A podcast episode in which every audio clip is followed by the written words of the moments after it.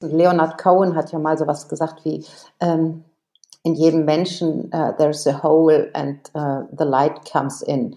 Also es sind ja genau die Brüche im Leben, die das Licht durchlassen sozusagen. Und dahin zu schauen, äh, das tun wir ja im Yoga, sowohl im Lifestyle-Yoga, aber eben auch im Programm Yoga hilft. Mm, und wir haben die Erfahrung gemacht, dass Menschen, zum Beispiel Menschen mit Depressionen oder auch im Strafvollzug, die, da ist die Maske schon gefallen. Die spielen keine Rolle mehr, sondern die kommen ganz schnell dann zu sich, wenn sie dieses Werkzeug an die Hand bekommen.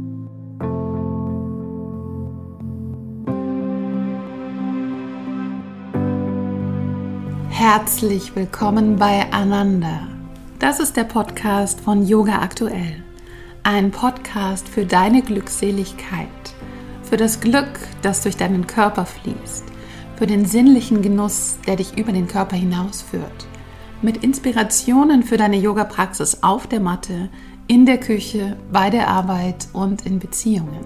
Wir inspirieren dich mit Mikropraktiken, Gesprächen, Klängen, Worten und Interviews. Ich bin Julia Johansen und führe dich durch den Ananda Podcast. Herzlich willkommen zu dieser Episode, in der es um etwas geht, was mir sehr am Herzen liegt. Yoga dorthin zu bringen, wo es wirklich gebraucht wird.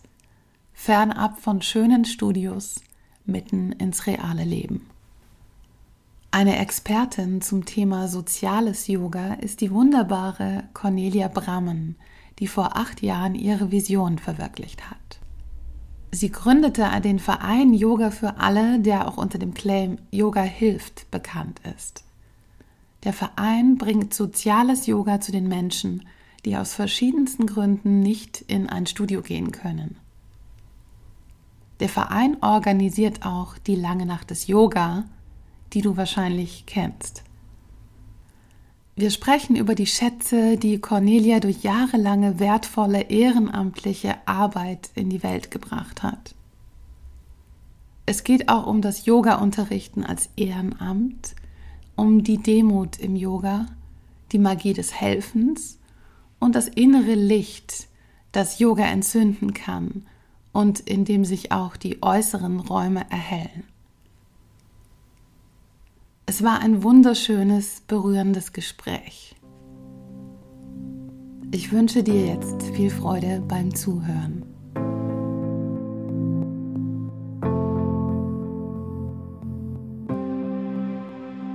Herzlich willkommen, Cornelia, zu dieser Episode Die Magie des Helfens. Ja, ich freue mich sehr, dass ich hier sein kann, Julia. Ja, wir freuen uns sehr, weil ich finde dieses Thema so spannend und wichtig. Und es ist schön, dass du da bist, gerade jetzt in der Vorweihnachtszeit. Und meine erste Frage an dich, wie bist du heute in diesen Tag gestartet? Ja, also ich habe diese Woche Urlaub und das ist ein ganz schönes Gefühl. Den verbringe ich aber ganz normal in Hamburg, wo ich lebe. Und aber einfach so ohne Termine, ohne Zeitdruck, einfach so in den Tag zu schwingen. Das war total schön. Und ich habe wie immer ich bin ja Kundalini-Yoga-Lehrerin und mache seit sechs Jahren jeden Morgen Japchi. Mhm. Wer auch immer das kennt, das dauert ja so 20 Minuten, das kann ich auswendig. Und dabei mache ich ein bisschen Handeltraining. Ist nicht ganz die reine Lehre, aber es verbindet sich super. Und ich habe jetzt wieder meine Praxis aufgenommen, morgens Sonnengrüße zu machen und Frösche. Oh, das klingt super. Ich habe auch eine Kundalini-Yoga-Lehrerausbildung, die erste Ausbildung, die ich gemacht habe. Ja, ich erinnere mich an Japji und die Frösche. Wie viele machst du da? Ich war schon mal bei 26, ich habe jetzt länger Pause gemacht und das ist ja wie mit allem. Wenn du, if you don't use it, you lose it. Ist beim Yoga leider genauso. Und jetzt bin ich wieder bei fünf, äh, bei, bei 13 Fröschen und fünf Sonnengrüßen. Mhm. Das ist auch gut. Ja, also der Verein Yoga für alle, den hast du 2014 gegründet und ehrenamtlich aufgebaut. Kannst du erstmal erzählen, wie ist diese Idee entstanden und wie ist es dann tatsächlich dazu gekommen, dass du diesen großartigen Verein gegründet hast? Es sind da mehrere Dinge zusammengekommen. Ich hatte meine Yogalehrerin-Ausbildung nach einer sehr schweren Lebenskrise angefangen und dann auch absolviert. Und ähm, also ich sage das auch ganz offen, ich hatte Depressionen. Und da hat mir Yoga super mit rausgeholfen, also neben allem anderen, was die Therapie da zu bieten hat. Dann habe ich die Ausbildung gemacht, 2012, 2013 und danach war ich so, yes, die nächste Idee, die setze ich um, die ich habe. Ich hatte schon viele Ideen in meinem Leben und das ist ja das Magische beim Yoga, dass du dann auf einmal so in deiner Kraft bist, dass du denkst, okay, das Unmögliche ist möglich. Und das nächste, was dazu kam, war, damals habe ich bei Burda gearbeitet, als Redakteurin bei Fit for Fun. Und da gab es so ein Change-Programm.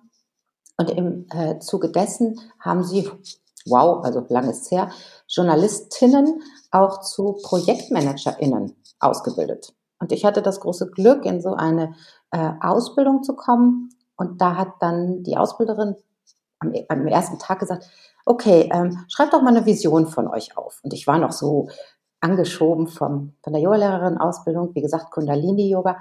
Und äh, dann habe ich auch geschrieben, Yoga für alle. Den Zettel habe ich noch. Und was der Walking Bus bei allem war, ich bin in meine Kraft gekommen durchs Yoga und ich wollte in meinem Leben immer ehrenamtlich tätig sein. Also ich wollte der Gesellschaft etwas zurückgeben, denn also es ist, wie es ist. Ich bin extrem privilegiert. Da kann ich nichts dafür. Also es ist der Ort, an dem ich geboren bin, die Familie, in die ich geboren bin. Das sind alles Privilegien. Da habe ich nichts für getan, sondern die sind mir einfach von Geburt an gegeben. Und mit dem Yoga hatte ich auf einmal diese Verbindung zwischen meiner Sehnsucht, was zurückzugeben und aber auch einem Werkzeug. Und dann noch mit diesem Projektmanagement-Ding, also dass man dann auch ganz systematisch so ein Projekt in die Welt bringt. Ich hatte auf einmal das Handwerkszeug aus zwei Welten. Und dann kam noch was total Verrücktes. Äh, ich war damals, das ist echt lustig, Beauty-Redakteurin. Und ich habe dort Christoph Metzelder getroffen. Der hat ja leider irgendwie eine falsche Abzweigung genommen inzwischen, der Fußballspieler. Und ich hatte mich vorbereitet und habe bei diesem Termin, wo er eigentlich für eine Beauty-Firma Testimonial war, habe ich mich mit ihm über Yoga und Fußball unterhalten. Der war zu der Zeit Geschäftsführer von Jung von Matt Sports. Und wir haben uns so gut verstanden, dass ich am Schluss gesagt habe, hör mal, äh, Christoph, ich habe hier eine Idee entwickelt. Das ist nämlich das nächste. Ich habe so über die Dächer von Hamburg geguckt und gedacht, wow, lange Nacht des Yoga. Die müsste man mal machen. Das war nur so dieses Yoga für alle und dann so lange Nacht des Yoga. Bam. Und habe ich gesagt, wenn ich mal Unterstützung brauche, werblicher Art, kann ich mich da an dich wenden? Ja, ja, hat er dann gesagt. So, dann war die Idee geboren, eine lange Nacht des Yoga zu machen. Ich hatte dieses im Hinterkopf Yoga für alle. Dann hat noch ein Bekannter gesagt, mach das doch alles als Charity. Dann haben wir einen Verein gegründet 2014. Und in dem gleichen Jahr, im Juni, ist die lange Nacht des Yoga. Das erste Mal äh, in Hamburg über die Bühne gegangen. Also sehr, sehr viele Fenster haben sich da zum Unmöglichen geöffnet und haben dann dazu geführt, dass das wirklich, ja, passiert ist. Hm. Und die lange Nacht des Yoga ist ja bekannt. Also die kennen, glaube ich, wahrscheinlich mehr Leute als euren Verein tatsächlich. Das stimmt und deswegen sage ich an dieser Stelle nochmal, Yoga hilft, beziehungsweise Yoga für alle e.V., veranstaltet die lange Nacht des Yoga. Und zwar nächstes Jahr zum zehnten Mal. Können sich alle schon mal save the date, 24. Juni. Äh, allerdings dieses Jahr nur in Hamburg. Also nur kommt alle nach Hamburg. Ja, nur in Hamburg. Wir starten etwas Neues. Sie wird kostenlos sein, also alle können äh, ohne Ticket teilnehmen.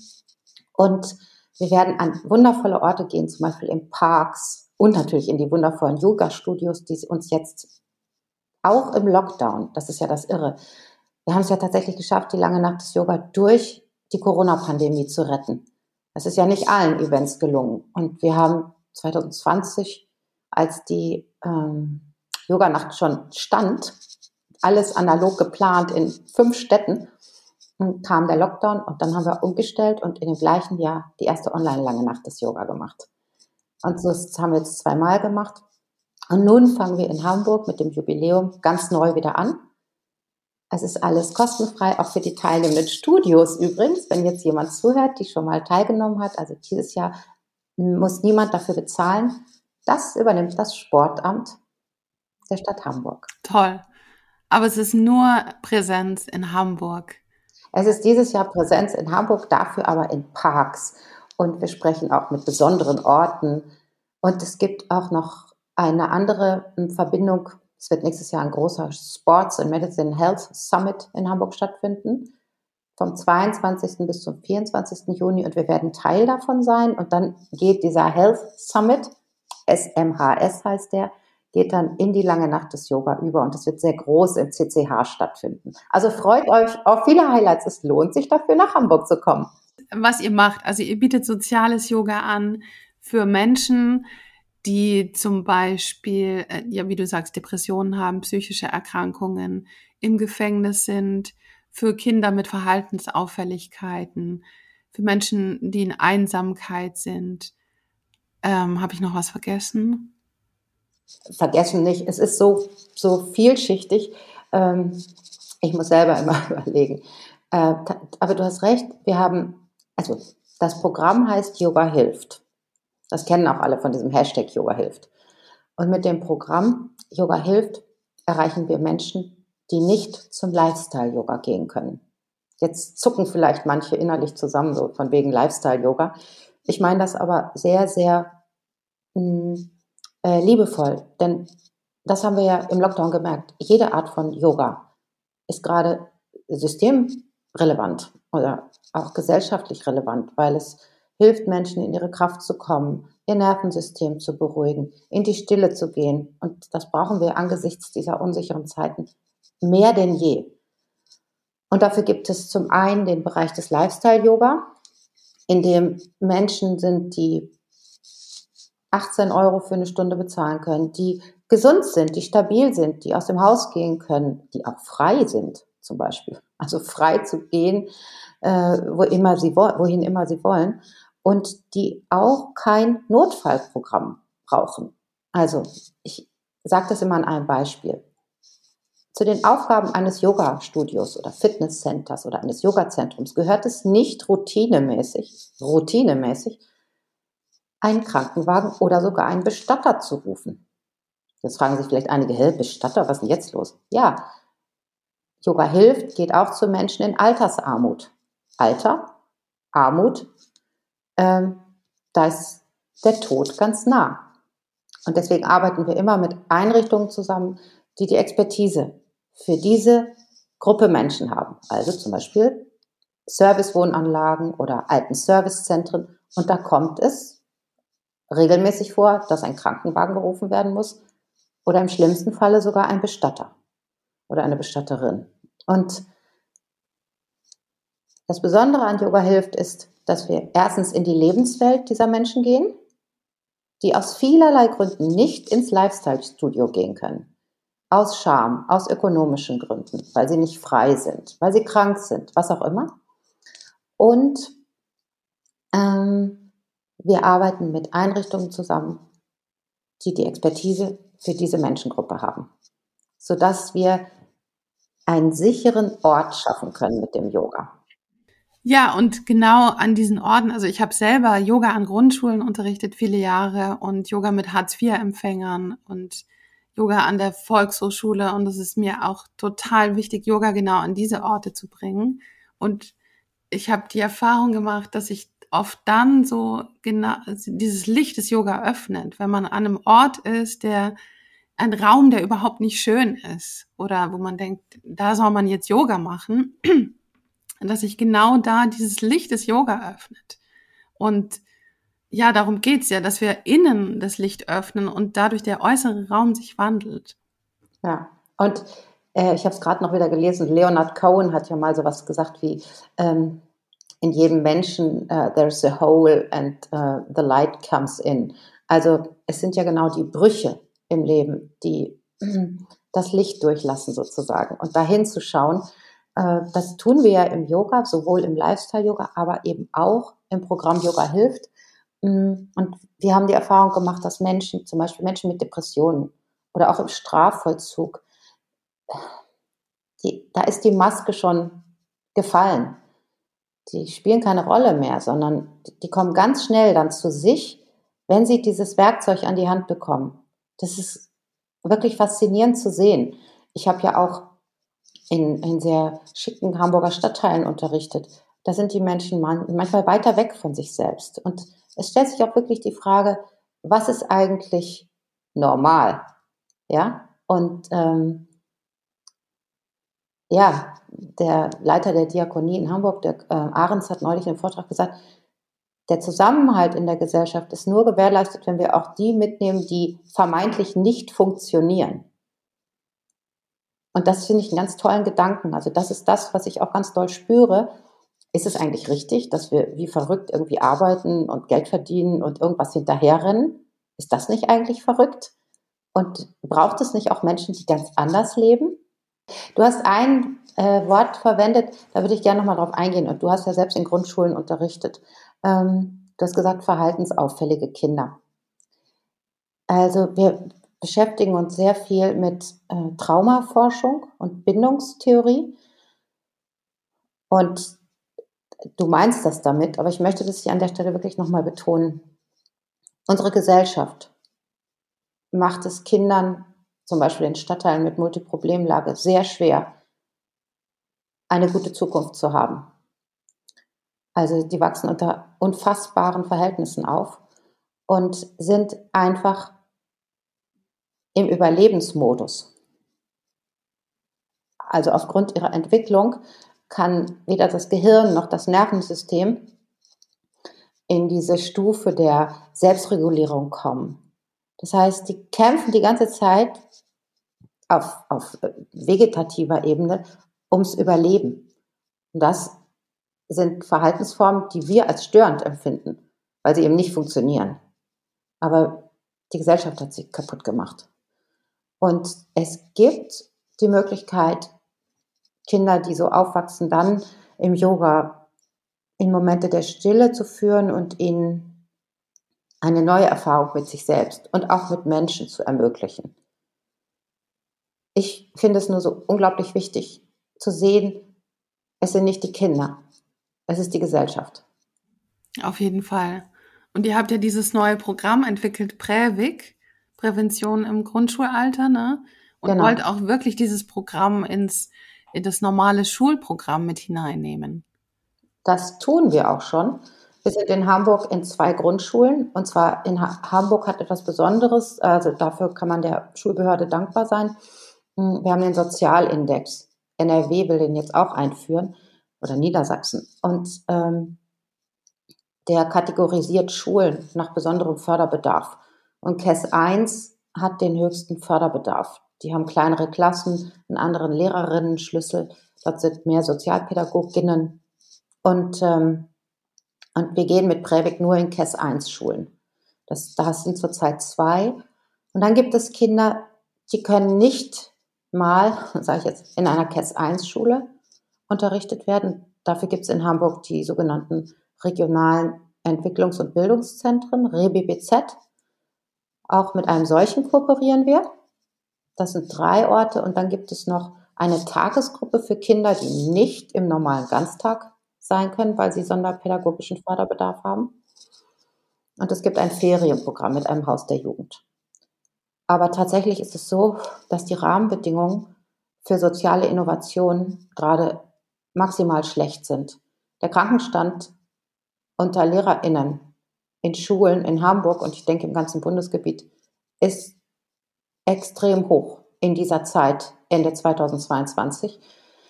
An manchen Schulen fehlen 40 Prozent der Lehrerinnen. Ja, ich war neulich in einer Schule in Neukölln, da haben die Schüler gesagt, sie haben seit einem halben Jahr keinen Deutschunterricht mehr, weil da kein Lehrer da ist. ist ja. Unglaublich. Da muss, glaube ich, sehr viel passieren, weil beispielsweise dürfen die Schulen ja auch für langzeitkranke äh, Mitarbeitende äh, keine Vollzeitkräfte einstellen. Äh, das heißt, dann kommt wieder eine Vertretung, aber die ist nur befristet und es, wir, wir haben es, also gerade wir bei Previk haben es ja mit Kindern zu tun, die mindestens Bindungsverletzungen erlebt haben. Das heißt, das Erste, was dort passieren muss, ist, dass sie Bindung aufbauen können. Und dafür braucht es stabile Rahmenbedingungen.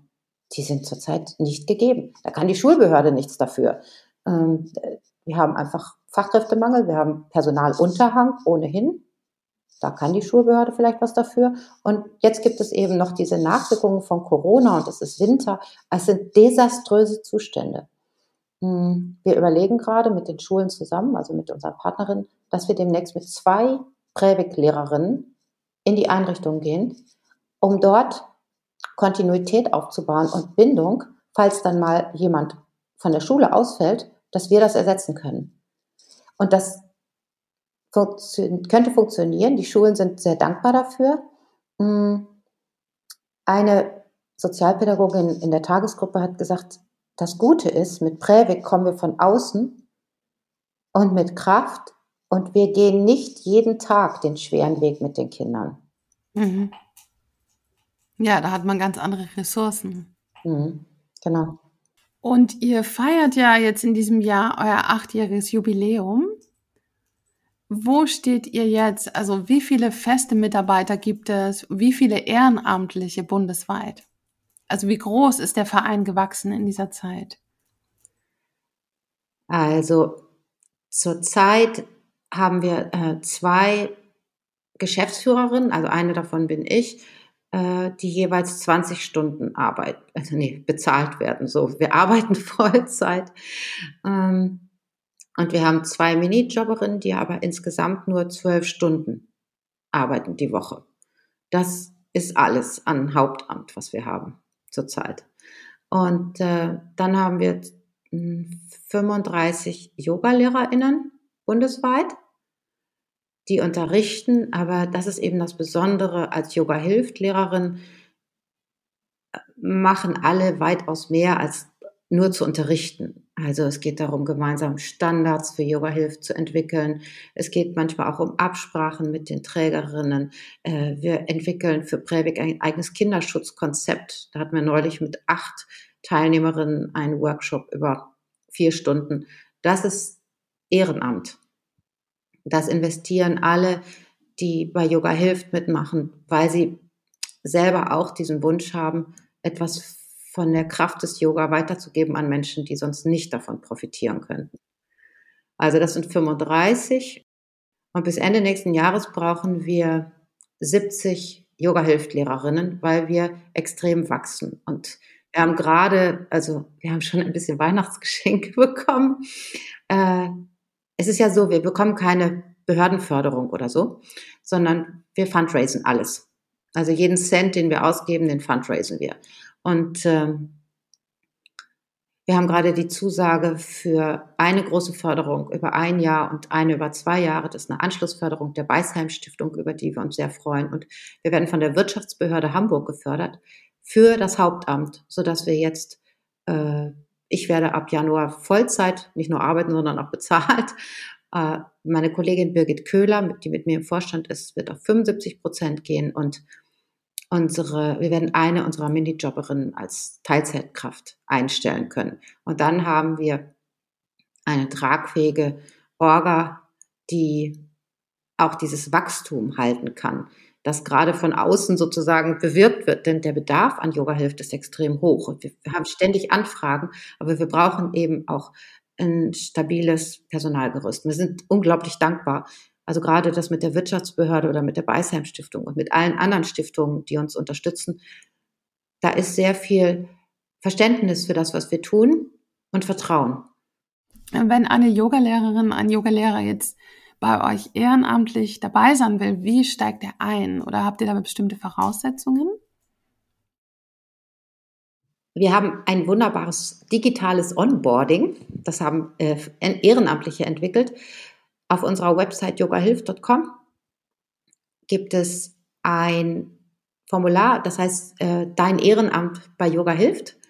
Man kann das auch googeln, also Ehrenamt und Yoga, dann landet man bei uns. Und äh, wenn du dich da einträgst, dann wirst du zu einer interessierten Runde eingeladen. Dort erklären wir nochmal genau, was Yoga für alle e.V. ist und das Programm Yoga hilft und unsere Formate, also Prävik und Omi und psychosensibles Yoga. Mm, und wenn dann immer noch sozusagen das Feuer brennt für Yoga hilft, dann können sich die Interessierten bei uns bewerben. Also ganz normal mit ähm, einem Lebenslauf, mit einem äh, Bewerbungsschreiben, in dem sie sagen, warum sie genau für uns unterrichten wollen. Und dann gibt es auch ein Bewerbungs-, ein Vorstellungsgespräch. Und ihr bietet ja auch Fortbildungen an und Supervision für die Yogalehrer.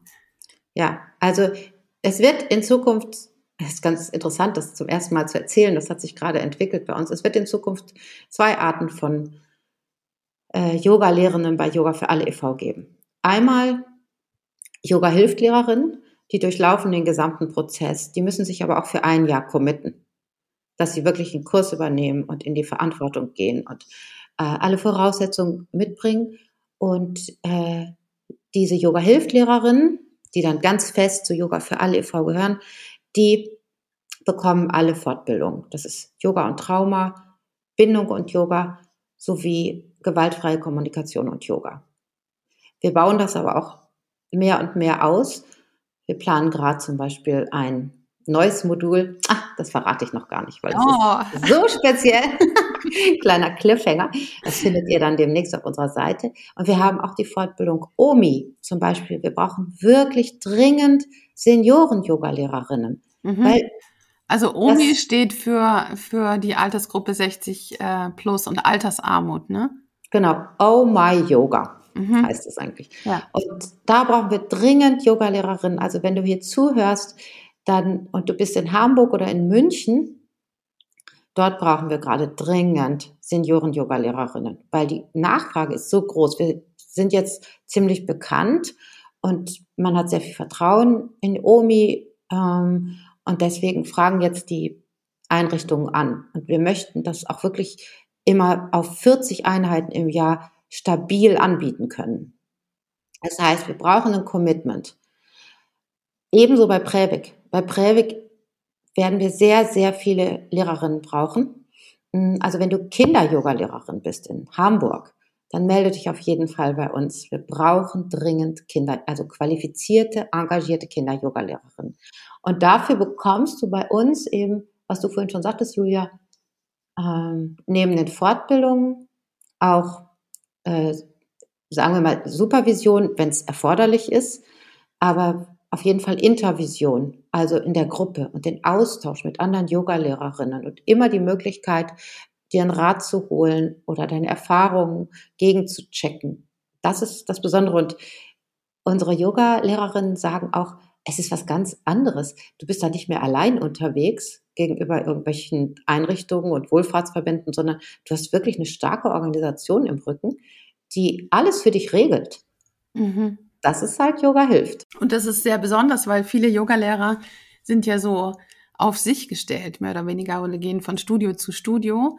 Und diese Magie des Helfens geht bei euch ja nicht nur nach außen, sondern auch findet nach innen statt sozusagen, weil diese Gemeinschaft und der Austausch ja wichtig ist und die Supervision. Also das finde ich auch total toll, dass das, dass ihr auch euch gegenseitig helft. Also dieses helfen ist nicht nur, was ihr nach außen gebt, sondern auch nach innen praktiziert sozusagen.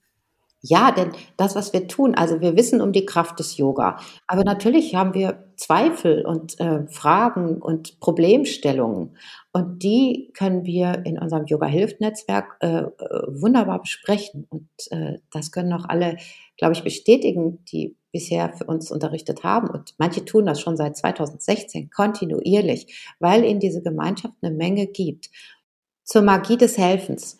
Äh, das ist ein Thema, das mich immer schon beschäftigt hat, aber jetzt, seitdem ich mit so vielen Menschen spreche, die sich bei uns anmelden, ähm, hat das nochmal so ganz viele Konturen bekommen.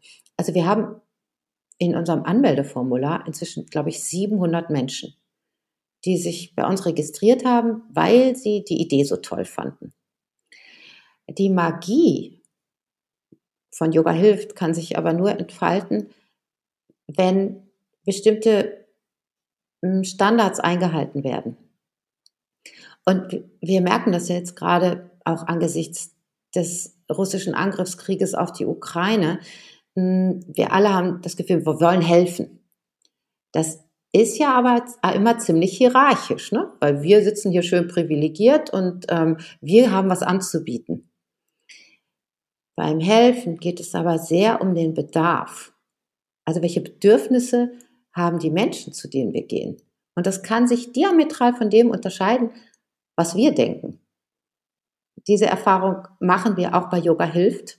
Deswegen braucht es viel, viel Vorbereitung, bevor wir mit einer Einrichtung starten können. Da müssen wir die Bedarfe abfragen. Da müssen wir genau ausloten, was passt und was passt nicht. Wir müssen es anpassen und dann die richtige Yogalehrerin finden. Das ist ein langer, langer Prozess. Und das setzt sich fort in den Schulungen, in den Qualifizierungsmaßnahmen, im Reporting. Also das ist ein Riesenprozess. Und wenn wir das alles einhalten, dann wirkt es. Dann fällt das Licht hinein oder Menschen, also ich finde ja diesen Begriff Purusha mm, so schön, dann erreichen wir es, dass Menschen ihr eigenes Licht wieder entdecken. Egal, ob sie Sexual- und Gewaltstraftäter im, in einer sozialtherapeutischen Anstalt sind oder seit vielen Jahren schon depressiv oder auch Kinder, die überhaupt keine Stille kennen weil es in ihnen so laut ist, weil wir ihre Welt so laut gemacht haben. Und wenn da Stille und dieses Purusha, dieses Bewusstsein für das eigene Licht wieder spürbar werden, dann, ja, dann entfaltet sich die Magie. Ja, das ist genau das, worum es beim Yoga geht, dieses Licht, sich damit zu verbinden, ja. Wie erlebst du das? Du hast ja sehr viel Magie in, in die Welt gebracht mit einer Vision, die du hattest und die du verwirklicht hast. Und jetzt hast du etwas erschaffen, was aufgebaut, was wirklich magisch ist. So, wie erlebst du nach diesen acht Jahren diese Magie von dem, was du erschaffen hast? Also, wenn wir Magie definieren als das wirklich werden von Unmöglichem, so, dann erlebe ich das äh, mit zunehmender Demut. Denn das ist ja auch eine große Verantwortung. Und je größer das wird, desto deutlicher spüre ich, dass wir uns immer wieder auf, das, auf den Ursprung zurückbesinnen müssen um nicht in irgendwelche Fahrwasser zu geraten. Also ein Beispiel, am Gelde hängt's, zum Gelde drängt's. Und das ist im gemeinnützigen Sektor nicht anders als im Manchester-Kapitalismus. Mm, aber dann immer wieder uns treu zu bleiben und bei dem zu bleiben, was wir wollen. Und nicht etwas anderes zu machen, nur weil es da gerade Geld gibt. Das ist wahnsinnig wichtig. Und das ist genauso wie die Rahmenbedingung für Yoga hilft in den Einrichtungen. So müssen wir uns immer wieder fragen, wer sind wir? Und vor allen Dingen auch definieren, was wir nicht sind. Und da auch standhaft bleiben. Ähm, das ist wahnsinnig wichtig. Und dann kann diese Magie weiterwirken. Aber tatsächlich ist Demut das, ähm, was ich immer häufiger spüre, dass ich das tun konnte, dass es funktioniert und Wertschätzung gegenüber all den Menschen, die das mittragen. Denn das darf man nicht vergessen. Unsere Yogalehrerinnen draußen, die, die machen den Job. Die ganze Vorbereitung ist wichtig. Aber die bringen das Licht zum Leuchten mit ihrem Unterrichten. Und das ist so schön. Auch was die erzählen, gerade hat uns, wir hatten gerade Weihnachtsfeier und ähm, wir haben eine Kakaozeremonie gemacht. Meine erste, weil wir zwei, unsere beiden Kinder-Yoga-Lehrerinnen können das. Und das war auch so schön, die ganze Atmosphäre. Und dann haben natürlich alle erzählt, was, äh, was sie so erleben. Und eine Omi-Lehrerin hat erzählt, dass sie eine Teilnehmerin hat, die sie kann sich jetzt wieder die Schuhe zubinden.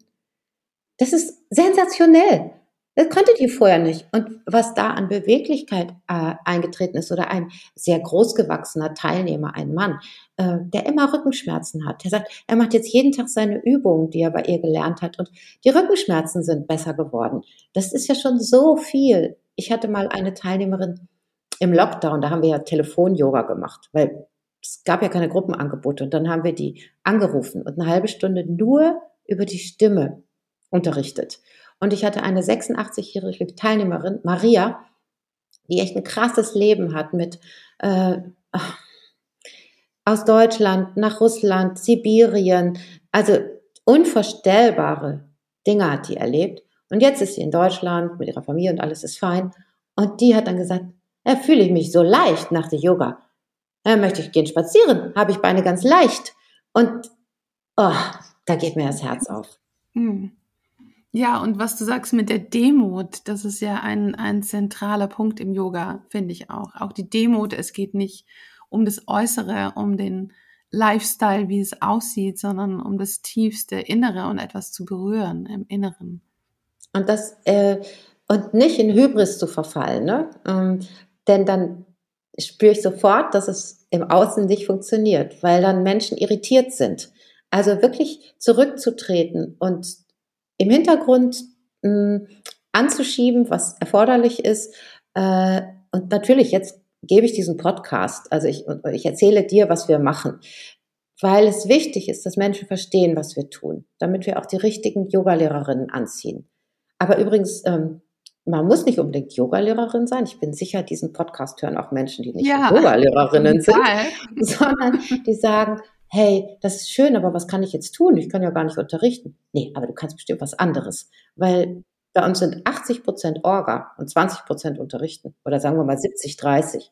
Das heißt, wir brauchen Buchhalterinnen, wir brauchen äh, PR-Expertinnen, Online-Marketing-Expertinnen, wir brauchen alles, was jede andere Firma auch braucht. Also wir nehmen auch Geld. Das klingt, sicher, das klingt so schnöde, aber äh, neben den Förderungen sind wir auch auf Spenden angewiesen. Zum Beispiel Fördermitgliedschaften sind schön.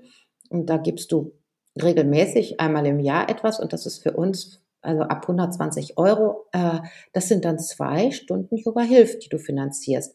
Und für uns ist das einfach richtig toll, weil es, es ist ja mehr als Geld, es ist auch Vertrauen und Wertschätzung dem gegenüber, was wir tun. Und das gibt uns Kraft, das bestätigt uns, weiterzumachen. Ja. Und wie kommen die Menschen, die den, die gerne soziales Yoga machen wollen, zu euch? Also, das funktioniert über die Einrichtungen, mit denen wir kooperieren. Ich hatte ja gesagt, zum Beispiel bei OMI sind das in Hamburg äh, Servicewohnanlagen oder in München sind das alten Servicezentren. Und wenn du jetzt jemanden kennst, die in München zum Beispiel lebt und über 60 ist und ähm, gerne OMI machen möchte, dann könntest du mal auf der Seite der alten Servicezentren gucken. Da gibt es 33 in München und ab Januar werden wir in acht alten Servicezentren sein. Und da kann man übrigens, das ist richtig toll in München, hm, egal in welchem Stadtteil man wohnt, man kann zu einem dieser Servicezentren gehen und da die Programme wahrnehmen. Also ASZ heißen die. Äh, in Hamburg kannst du zum Beispiel an OMI teilnehmen oder können Menschen an OMI teilnehmen, wenn sie in einer der Einrichtungen leben, in denen OMI stattfindet. Das sind zum Teil ABO Service Wohnen oder wir arbeiten mit der Wilhelm Leuschner, äh, also mit dem Wilhelm Leuschner Seniorenzentrum zusammen. Genau, es ist so, dass wir eben immer die Einrichtung bitten, das Teilnehmerinnenmanagement zu machen. Das ist jetzt vielleicht ein bisschen enttäuschend, weil ich nicht sagen kann, geh dahin. So einfach ist es nicht.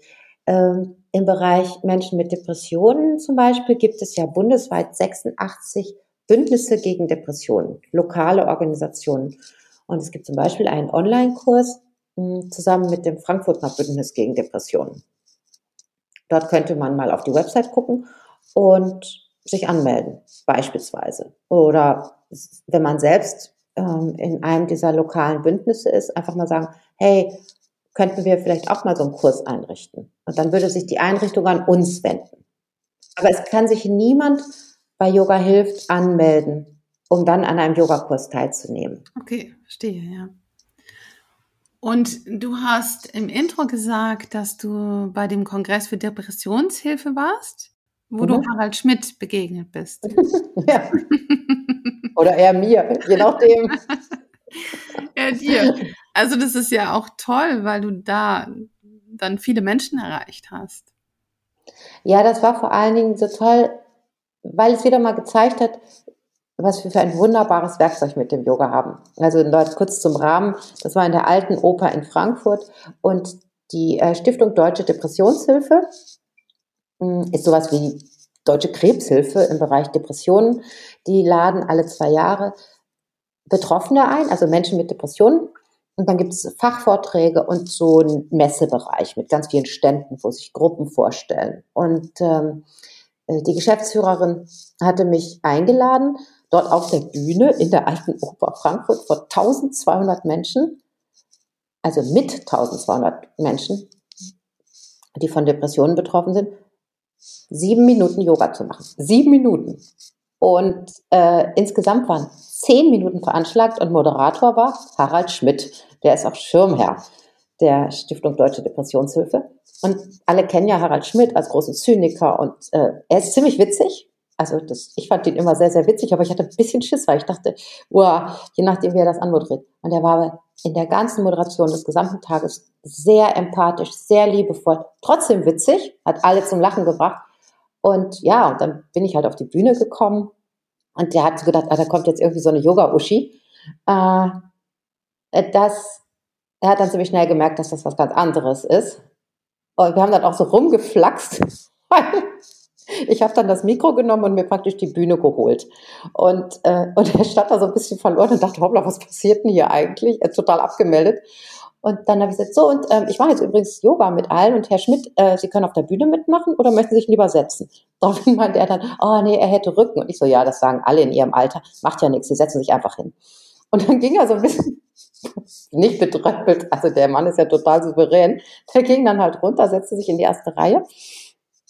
Ja, und dann hatte ich eben diese, was weiß ich, fünf Minuten oder so und habe ganz einfache Sachen gemacht, einfach mal im Stuhl nach vorne rutschen, äh, aufstehen und die Hände auf den Bauch legen und atmen. Und das war schon erstaunlich. Alle haben mitgemacht. Es war, man konnte eine Stecknadel fallen hören. Es war so still. Und Harald Schmidt, der, der hat da was mit sich gespürt. Also es ist das passiert, was wir uns bei Yoga Hilft wünschen, dass Menschen eine neue Erfahrung mit sich selbst machen. Das war ganz faszinierend und, äh, und viele sind danach zu uns gekommen. Wir hatten so einen kleinen Messestand und haben gesagt, oh, es war so schön, einfach mal kurz entspannen, weil das sind Menschen mit Depressionen. Und so ein Tag ist irre anstrengend mit 1300 Leuten, die da rumliefen. Und wir haben denen kurze Atemübungen gegeben, kleine Dehnungsübungen, einfach mini kleine äh, Meditationen und alle sind dann immer so ganz entspannt davon gesegelt. Das war toll. Ja, und Harald Schmidt, mit dem, das ist echt interessant, weil man spürt so, alle Menschen sehnen sich nach dem Gleichen. Und er hatte mich dann gefragt, ob ich eine Stimmausbildung hätte. Habe ich natürlich nicht und im Gegenteil, früher fanden meine, alle meine Stimme immer ganz fürchterlich. Aber er war so beeindruckt und er meinte, ich hätte ihn voll gepackt da mit diesen fünf Minuten. Und daraufhin habe ich dann gesagt, na ja, wenn ich Yoga unterrichte, dann bin ich wirklich sozusagen das, was wir im Kundalini-Yoga Satnam nennen, also so mein höchstes Selbst. Und da hat er dann so ganz, wie soll ich sagen, freundlich geantwortet, das kennt er. Wenn er auf der Bühne ist, ist er auch sein höchstes Selbst. Da war dann auf einmal so ein Verständnis so zwischen der Yogalehrerin und dem Profi-Zyniker. Mm, das war ganz schön. Mm. Ja, und dieses höchste Selbst ist ja auch der Kanal. Also man wird ja dann wie zum Kanal. Es geht nicht mehr um das Ego oder das, was man selber ist, sondern man wird geführt und die größere Kraft geht durch. Und das ist eigentlich auch eine schöne Überleitung wieder zu der Magie des Helfens. Ähm, ich bin dann eine gute Yoga-Hilflehrerin und überhaupt Yogalehrerin, wenn ich, wir nennen das im Kundalini, äh, persönlich und persönlich, wenn mein Ego zurücktritt wenn ich wirklich einfach ein Medium bin, durch das dieses Wissen fließt, ja. Und ich merke das, ich habe, wie gesagt, im Strafvollzug unterrichtet und immer wenn ich so ein bisschen so ein Gag machen wollte, so Conny war, dann habe ich die verloren. Es ist eminent wichtig und gerade im sozialen Kontext, also wir betreten mit Yoga Hilft den Sozialraum und da ist die Rollen, das Rollenverständnis extrem wichtig. Und in der Rolle zu bleiben. Denn wenn ich das nicht tue, dann bringe ich die Menschen um die Chance, diese neue Erfahrung mit sich selbst zu machen. Hm. Und für die nächsten Jahre? Hast du eine Vision? Habt ihr eine Vision? Wo ihr noch, welche Bereiche, wo wollt ihr noch hin? Wie wollt ihr euch noch vergrößern und wachsen? Es ist nicht in erster Linie Wachstum im Sinne von mehr Kurse. Also die Vision ist zum Beispiel, dass Prävik im Curriculum der Grundschulen festgeschrieben ist. Das erfordert aber nicht weniger als einen Paradigmenwechsel, nämlich weg von Wissensvermittlung hin zu erstmal Persönlichkeitsentwicklung. Die Kinder, die heute in die Schule kommen, sind durch die letzten Jahre so verändert. Die stehen vor so großen Herausforderungen, dass Schule sich dem anpassen muss. Sonst, glaube ich, schlittern wir auf eine Katastrophe zu. Das muss nicht prävig sein. Es gibt ja auch wunderbare andere Angebote. Aber Kinder brauchen Werkzeuge zur Selbstregulierung. Die brauchen andere Räume, um sich selbst kennenzulernen und in ihre Kraft zu kommen. Vorher können sie nicht lernen. Das hat was mit Hirnreife zu tun und diese neurobiologischen hm, Prozesse, die sollten einfach in allen Behörden und in allen Kultusministerien ankommen, damit Kinder die richtige Schule bekommen. Das ist eine Vision. Da sind wir nur ein winziges Rädchen. Also das werden wir mit Prävik nicht bewirken, aber mh, hm, das ist die Flughöhe. Und ähm, ansonsten ist die Vision, dass Yoga hilft, tatsächlich ein akzeptiertes Angebot im Sozialraum ist, wo wir nicht lang und breit erklären müssen, was uns vom Lifestyle-Yoga unterscheidet und warum es im Sozialraum wirkungsvoll ist. Und äh, das erreichen wir dadurch, dass wir hoffentlich, es ist sehr, sehr schwierig, aber dass wir hoffentlich äh, bald eine wissenschaftliche Studie zu OMI durchführen können. Und für Prävik machen wir gerade eine wissenschaftlich äh, geleitete Implementierungsstudie. Da geht es nämlich erstmal darum, wie bekommen wir angesichts der zurzeit katastrophalen Rahmenbedingungen, was Personal angeht, äh, eine soziale Innovation überhaupt in die Grundschule. Weil Lehrerinnen und Lehrer, Schulleitungen sind gerade mit solchen Problemen konfrontiert. Sie wissen, dass sie, also sie, die wünschen sich Unterstützung von außen, aber sie können es rein von den Kapazitäten her nicht einführen. Und da wünsche ich mir andere Rahmenbedingungen. Das ist auch eine Vision, dass wir die haben. Und eine weitere Vision ist, dass die Krankenkassen ähm, erkennen, dass Yoga hilft, ein tolles Präventionsangebot in den Lebenswelten Kita und Schule, Quartier und Seniorinnen ist. Hm. Und uns dementsprechend auch finanziell unterstützen. Ja, das, das wäre toll, wenn die Krankenkassen das fördern. Ja. Und abschließend, was ist deine Mini-Lieblingsübung für den Alltag des Yoga? Äh, zwei. Ach, eigentlich drei. Ähm, Sufi-Kreise. Immer gern genommen. ich habe heute Nacht sogar davon geträumt. Ich glaube, ich sollte sie mal wieder machen. Und ich habe im Traum gespürt, wie alles gelockert ist und so mhm. wieder fließt. Das war total verrückt. Äh, Frösche. Mhm. Nicht, dass ich sie wirklich liebe, aber sie sind wirklich wirkungsvoll. Mhm. Und bei mir ist so unteres Dreieck auch so ein Thema. Und ähm, Satkriya. Mhm. Ja, schön. Ich danke dir für dieses Gespräch, dass du hier warst. Wir machen alle Links in die Show Notes. Also wo kann man an euch Geld spenden? Wo kann man sich hinwenden, wenn man euch anders unterstützen will als Yogalehrer oder als Mitarbeiter in verschiedenen Bereichen? Ja, oh wow, das ist richtig, war richtig toll das Gespräch. Wenn dich diese Episode berührt hat, dann teile sie mit vielen Menschen, mit all deinen Freunden und Bekannten, die sich für Yoga interessieren, im sozialen Bereich arbeiten oder gerne ehrenamtlich helfen wollen. Jede andere organisatorische Unterstützung ist natürlich auch willkommen und Spenden, ihr könnt auch spenden. Ich wünsche dir wundervolle Weihnachtstage und ein schönes Fest. Zwischen den Jahren, einen Tag vor Silvester, kommt die nächste Episode mit einer ganz besonderen Inspiration für dich. Ich grüße dich von Herzen, deine Julia und die Redaktion von Yoga Aktuell.